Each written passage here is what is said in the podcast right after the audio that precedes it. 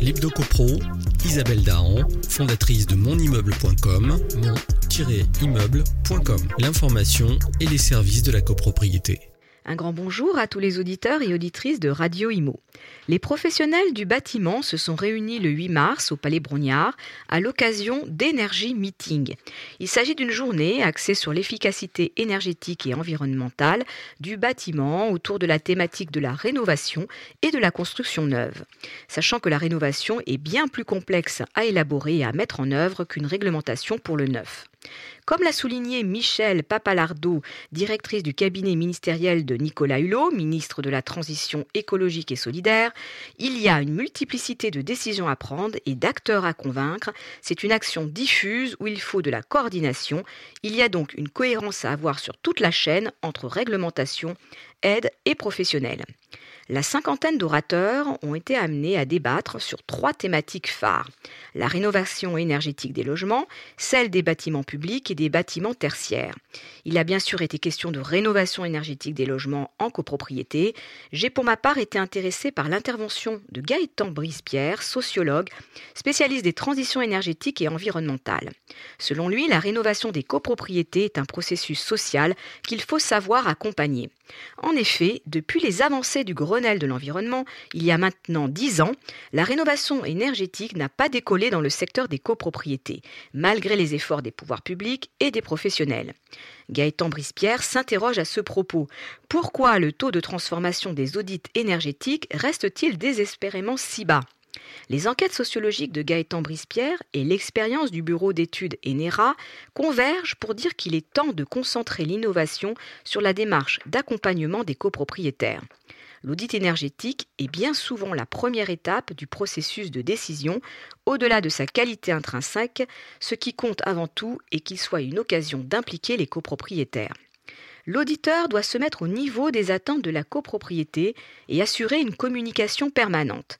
La rédaction d'un rapport d'audit ne doit représenter que la moitié du travail de l'auditeur, car il devra consacrer le reste de son temps aux copropriétaires pour les amener à prendre possession du projet. Joséphine Ledoux, directrice associée du bureau d'études Enera Conseil, applique cette approche sur le terrain pour responsabiliser les copropriétaires dès l'audit. Elle propose un scénario propre à la copropriété accompagné par une réflexion sur le financement collectif comme la vente de terrain, de parties communes ou l'utilisation du fonds travaux. Une étape indispensable pour l'adhésion de la copropriété au projet lors du vote des travaux. La réflexion sur le projet technique doit commencer le plus tôt possible car son appropriation par les copropriétaires se fait progressivement. On ne peut pas se contenter de proposer l'optimum énergétique, il faut négocier chacun des choix avec les copropriétaires comme avec l'écosystème des acteurs, syndics, entreprises et financeurs. C'est une difficulté que rencontre le maître d'œuvre qui a parfois du mal à écouter les attentes et à faire preuve de souplesse. Tout au long du projet, les copropriétaires doivent être maîtres des décisions prises et les professionnels devront faire preuve de pédagogie pour convaincre des choix techniques envisagés. Pourquoi ne pas organiser des visites d'autres sites ou encore planifier des permanences du maître d'œuvre pour répondre aux interrogations dans le but de désamorcer toute source d'angoisse et de malentendus? Mais le plus souvent le blocage vient du financement, et cela malgré la multiplication des dispositifs nationaux, locaux, privés. On utilise le levier des subventions et du reste à charge, mais on sous-exploite celui des ressources propres à la copropriété, notamment à travers la valorisation de surfaces à louer, à vendre, voire à créer pour cofinancer les travaux. On peut regretter que la communication ne soit pas intégrée dans la mission du maître d'œuvre alors qu'elle est un ingrédient indispensable à sa réussite. Elle ne va dépendre que de la bonne volonté des professionnels pour amener les copropriétaires à organiser une campagne en faveur du vote, puis pour gérer tous les frottements liés à l'intervention en site occupé lors du chantier. Enfin, on observe que la focalisation sur la décision amène à négliger l'après-travaux. On néglige le rôle du bouche à oreille, issu de la première vague de rénovation, qui aura pourtant un impact décisif sur la massification. Il faut bien sûr dans cette étape s'assurer des, résultats obtenus, vérifier que la consommation de l'immeuble soit conforme aux objectifs, mais au-delà des chiffres et des pourcentages d'économie d'énergie réalisés, il faut rechercher la satisfaction des habitants qui seront ainsi les meilleurs porte-parole. Vous l'avez compris, ce travail de communication est essentiel jusque dans la phase d'utilisation après travaux pour maintenir le niveau de satisfaction des occupants et servir d'exemple aux bâtiments alentours.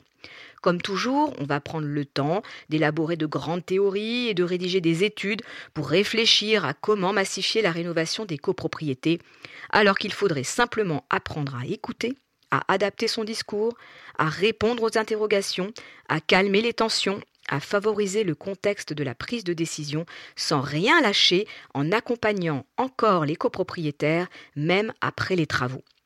À noter ce mercredi à 18h notre atelier en ligne où nous évoquerons justement le suivi des chantiers de travaux par l'architecte. Je vous retrouve la semaine prochaine pour notre rendez-vous HebdoCopro. D'ici là, portez-vous bien et continuez de nous suivre sur monimmeuble.com. L'Hebdocopro, Isabelle Dahan, fondatrice de monimmeuble.com, mon-immeuble.com. L'information et les services de la